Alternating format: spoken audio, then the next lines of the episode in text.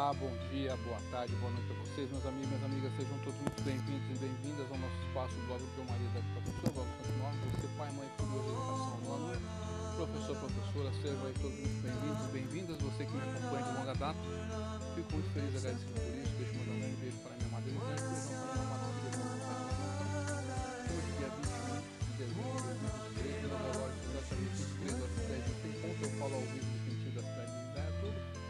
pertence à região metropolitana de Campinas, Campinas né, interior de São Paulo. Dito isso aí, como sempre, duas vezes ao mês, a gente lê as histórias do Ekadasi, né? Você que segue as tradições milenares indianas aí, né? Vulgo hinduísmo é um termo correto, a gente sempre pontuou sobre isso.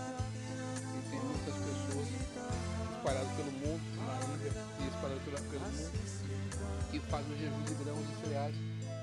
E muito auspicioso, vai ocorrer amanhã, dia 22 de dezembro de 2023, né? Ao nascer do sol já começa o jejum. Você prepara uma hora antes do nascer do sol, você já prepara a sua mentalidade para o propósito do jejum, né? O vrato é um voto que você faz. E o jejum de grãos, né? Traz muitos benefícios materiais e espirituais, né? É um jejum dedicado para Deus, tá certo? Então você pode fazer jejum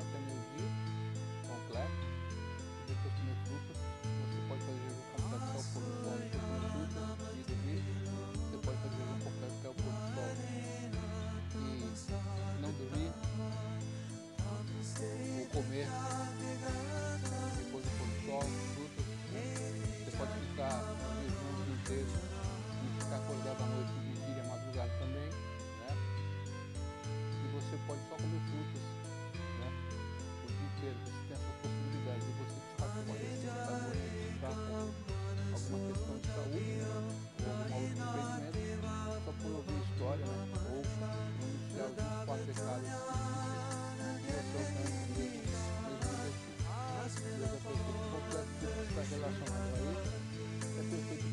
Todas as contradições que existem no nosso mundo, que é cheio de dualidade, essas dualidades se acabam, né? essas contradições se acabam em Deus, na pessoa. E quando você faz o jejum, né, você ameniza também, materialmente falando, o teu cargo, os efeitos que ele impõe na sua vida. Tá? Então é muito isso aí.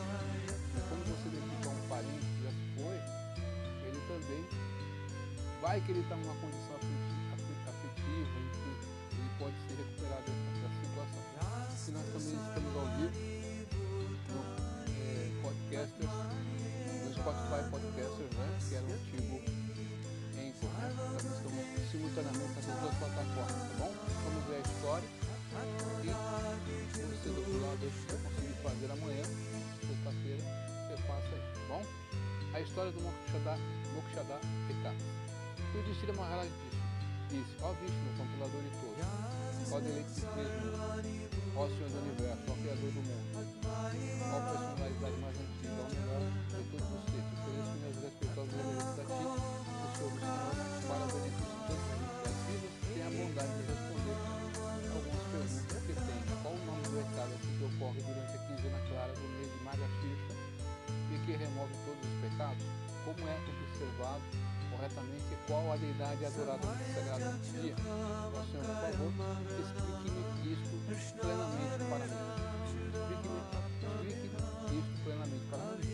O Senhor se Cristo respondeu, ó Espírito de indagação auspiciosa que te trará fama, assim como anteriormente, porque o muito querido Urbano Mahaduadas, que ocorre durante a parte do escuro do mês de Magashirsha, que é o dia quando cada cidade apareceu do meu corpo para matar o demônio mudo, e que beneficia tudo que é animado e inanimado nos três mundos. Assim, explicarei agora o Ekada que ocorre durante a parte clara do Magashirsha, que checar esse famoso como Mukshadá, porque purifica o devoto fiel e todas as reações pecaminosas que lhe confere a liberação. A deidade adorável deste dia é o Senhor da Mudade com plena atenção, você deve adorá-lo com incenso, uma, palhinha de flores que filas mundiais, floreszinhas, né? Fluorescentes. Ao melhor dos reis, por favor, ouça enquanto que a velha e oficiosa história dissecada simplesmente por ouvir essa história se pode obter o mérito acumulado por realizar um sacrifício de caveira de cavalo. Por influência desse mérito, os antepassados, mães, filhos e outros parentes que foram para o inferno podem ir para o céu apenas por esta razão. Ao rei, deves ouvir cuidadosamente esta narrativa vez havia uma linda cidade chamada Champaka Nagar. Decoradas com devotados vaishnavas, ali o melhor dos reis santos, Maharaja Vaikanasa, Vaikanasa governava seus súditos como se fossem seus filhos e filhas. Brahmanas naquela capital eram todos peritos em quatro tipos de conhecimento védico. O rei, enquanto governava corretamente, teve um sonho em certa noite com qual seu pai sofreu os golpes da tortura do planeta infernal o rei foi tomado com paixão e derramou lágrimas. Na manhã seguinte, Maharaj Vaikanasa descreveu seu sonho para o seu conselheiro, para o seu conselho de Brahmanas, duas vezes nascido.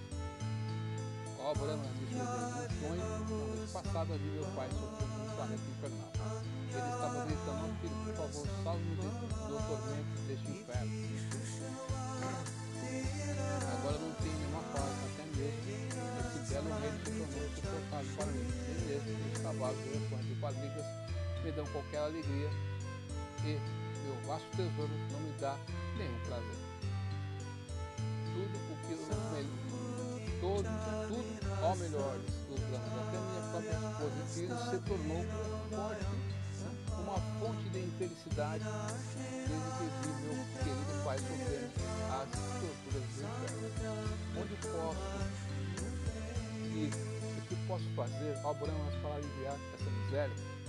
Meu corpo está queimando de temor e tristeza. Por favor, diga-me que tipo de caridade, que modalidade de jejum, qual austeridade ou que profunda meditação poderei realizar para salvar meu pai de sua agonia e conceder liberação a meus antepassados? Ó, melhores dos Brahmanas, qual o sentido de, de ser um filho poderoso, se nosso pai deve sofrer planeta infernal. Realmente a vida de tal filho é totalmente única. Ao ouvir esse conselho, os brahmanas duas vezes nascidos replicaram, ó oh, rei, na floresta montanhosa não está aquele tipo ácido um lugar onde o pessoal pratica penitências, é um lugar, é um mosteiro, tá? equiparado a um mosteiro. O grande santo Parvatamundi reside. Por favor, vá até ele, pois conhece, ele conhece o passado, o presente e o futuro. E certamente ele poderá te ajudar a te livrar da sua miséria.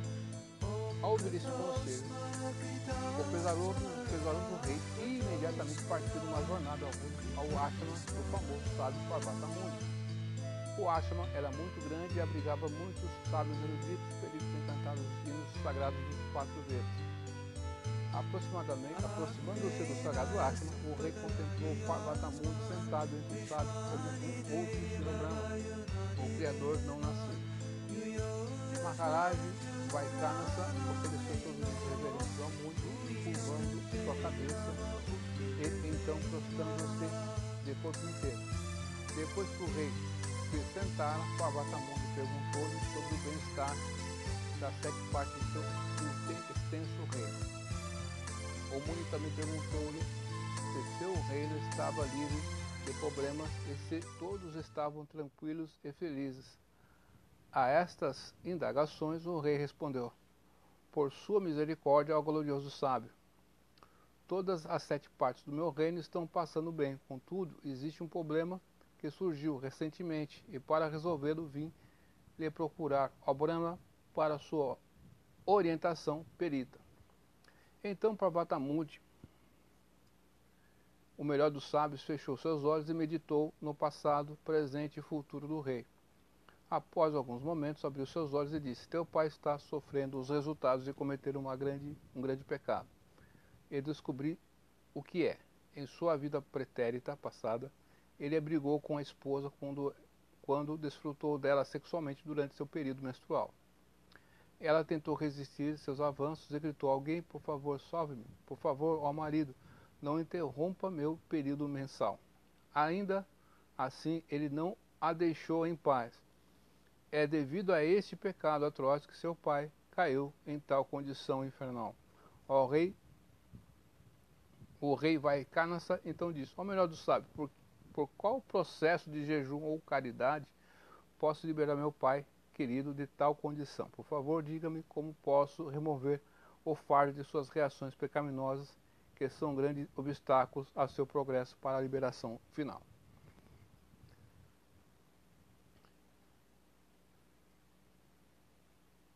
Parvata Muni replicou: Durante a quinzena clara do mês de Marga Shirsha, Shirsha ocorre um Ekadasi chamado Mokshada, que se observar se observares esse sagrado Ekadasi estritamente com um, um jejum completo, e deres diretamente a teu pai, o, sofredor, o mérito que assim obtiveres, ele será libertado da sua dor e instantaneamente liberado.